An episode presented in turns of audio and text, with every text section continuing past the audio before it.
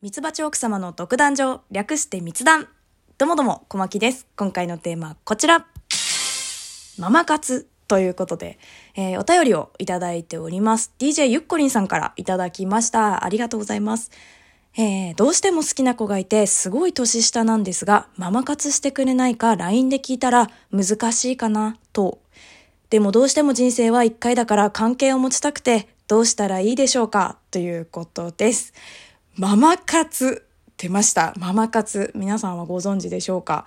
私はね、概念はなんとなくわかりますけども、パパ活の反対かなっていうふうには思っているんですね。ただ、このママ活って実態どうなんだろうって、もう考えたことがなくって、私の周りではちょっと実際にした、してもらったみたいな話は聞いたことがないので、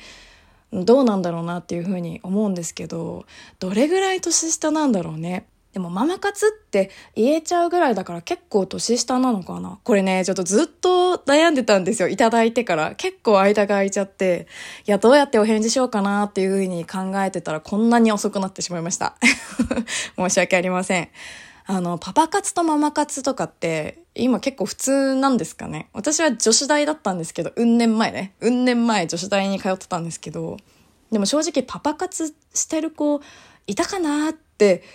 思ってました、当時も。いるのかなって。聞いたことはなかったですね。やっぱ人前で言うもんではないのかなっていうふうには思ったんですけど、仲良くしてる子とかでも聞いたことがないので、実際にどれぐらいされてる方がいるのかはわかんないんだけど、でね、ちょっと考えてた時に、いや、パパ活ママ活ってどれぐらい年上だったらとかってもう考えてたんだけど、でも多分これって年齢関係ないんだよね。多分だけど。まあ、どんだけ年近くてもさ、見た目が例えば相手が極端に年上そうだなってなったら、周りから、あれってパパ活かって思われるんだろうしね。実際のパパ活ママ活ってそのどんなに周りからどう見えようともさまあもう本当に仲良しそうなカップルに見えようともさ実際のところお金がお金が発生っていうかお金払ったっていう事実があったらもうそういう多分関係なんだよね。で私のイメージだとそのパパ活とかママ活とかって好きではないんだけど、まあ、相手とご飯とかね例えばなんかこう好きなことにこう付き合ってもらってお小遣いをもらうみたいなイメージだったんですよ。だからちょっと私の中のそのイメージが古いっていうのを前提で聞いてほしいんですけどだから今は割とライトな関係なんですかねそういうなんとか活っていうのは推し活みたいなことなのかな私はねそのお便りをいただいた時はそんな風に思ったんですけどまあ普通によく考えたら普通に、まあ、レンタル彼氏みたいなノリなのかなっていう風にちょっと思ったのね。ただ、その、すごい年下みたいなことが書いてあったから、ママ活みたいな風に書いてくださったっていうだけで。で、そのサービスに対しての対価を払うっていうシンプルなものなのかなっていう風に思ったんだけど、でもね、私、このお便りいただいたのを見てね、最初に思ったのが、いや、すごいなって思ったんですよ、第一印象としては。で、どうしても人生に一度だからって言っても行動しようって思えるほど好きなわけじゃないですか。いや、これすごいよね、純粋に。なんか大人になっちゃって、やっぱこう、消極的になっちゃうっていうか、その、自分の恋に対してさ、その好きな人ができたら、相手が自分のことを好きじゃないっていう理由でもふるいにかけざるを得ない時もあるじゃないですか。実際。自分がいくら好きでも。相手に気持ちがなかったらさ、いやー、ちょっと諦めるしかないかな、みたいなのは結構あるあるだと思うんだけど、その、お便りを見た感じだとさ、こう、まあ、相手にね、パートナーさんがいるわけじゃなさそうなので、まあ、別にね、当事者以外は迷惑がかからないわけじゃない。まあ、だからまあ、当事者同士が良かったんだったら別にいいんだと思うんですけど、まあね、私はちょっとしたことがないのでうまく言えるかわかんないんですけど、その関係を持つっていうこと自体がダメなんではないとは思うのね。で、最初にも言ったけど、その、すごい年下ってどこまでなんだろうなと思って。で、私、夫とは7個違いなんですけど、どうなんだ ?20 個とかそれぐらい離れてるからっていうことなのかな？あんまその相手との恋愛関係になった時に最初こそ気になるけど、そんなに関係ないんじゃないかなとは思うんですよね。今はようやっとそういう空気になってきたかなっていうふうには思うんですけど、その世間的な空気も含めてね。でもその、このね、最後の、その人生は一回だから関係を持ちたくてどうしたらいいでしょうかって書いてくださった文を見てね、これその恋愛として見てもらえなくてっていう前提があんのかなって、ちょっと思ったんだけど、そのどの切り口でその関係を持つかにもよるのかななんてちょっと思いましたね。気持ちを、あっちの気持ちをこっちに合わせてもらうのかなのか、えっと、体だけでもなのかとかでもちょっと違うと思うんですけど、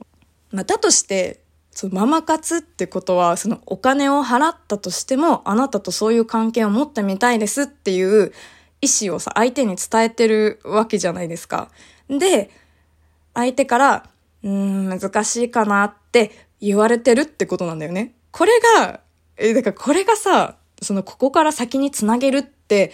結構厳しい、その今時点では結構厳しいところにいるのかなっていうふうに思うんですけど、まあ、相手が恋愛的に好きだって思わない人と、いや、そういうことするのはお金をもらえたとしてもちょっとって思ってんだったらさ、結構厳しいよね。割とその男女のさ、恋愛的関わりの中ではさ、ギリギリのつながりだと思うの。そのお金を払ってでもっていう時点で。でもさ、でもなんだけど、でも、LINE は交換してんだよね。いや、このさ、その LINE っていう言葉だけでさ、仲いい感じがちょっとするだけに切ないなって、小牧は思ってしまいましたね。なんか難しいって言ってる、言ってはいるんだけど、LINE は繋がってんだなって思っちゃった。なんか、例えばさ、こう知り合って間もなくってお金払っててもって言ったことに対して、いやいや、全然知らないし難しいよとかって言うんだったらわかるんだけど、LINE してるからさ、でも LINE してるっていうその背景がめちゃくちゃ気になっちゃって。だからそういうなんか男女感のある LINE とかってしてるんですかねなんか純粋に友達っていう感じじゃなくて、ちょっとなんか男女を感じさせる LINE みたいな。ちょっとなんか言ってること分かってもらえるかななんか若干そういう関係になりそうな人との LINE って、本当に友達だと思ってる人との LINE とまたちょっと違うじゃないですか、きっと。きっと。だからその内容がなんか気になっちゃいましたね 私が気にすることじゃないんですけど なんか気になっちゃいましたね。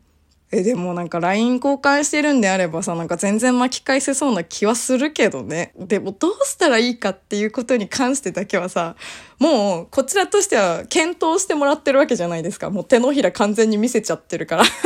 その、ブロックをされてないのであれば、なんか全然可能性なくはないと思うんですけど、だってもうそこまで本人に言っちゃってたら、あともう押すしかないのかなっていう。あとはもう押せ押せがどれだけできるかなのかなっていうふうに思っちゃいましたね。もう押しまくってほしいよね。もう DJ ゆっこりんさんには。なんかその、うん、ああ、それはもうダメだねってなる基準がさ、もうブロックされた時かなって私は思っちゃったんだけど、ただ、その DJ ゆっこりんさんが、いや、関係はね、確かに持ちたかったけど、いや、ブロックされるくらいだったら仲良く LINE できてる状態の方がいいわってことであれば、いや、もうちょっと諦めるしかないのかなっていうふうに、私はね、思っちゃいましたけど。でもこれは本当に私がお便りをもらった中からそう思っただけなので、その DJ ゆっこりんさんが、もう本当に後悔しない選択をしてもらえたらなと思っております。ね、本当にお願いしますね、そこだけは。ぜひともその後どうなったのかよろしければまた教えてもらえたらなと思います。DJ ゆこりんさんありがとうございました。ということでね、今回はこの辺にしたいと思います。えではでは次回もラジオトークにてお会いしましょう。小牧でした。またね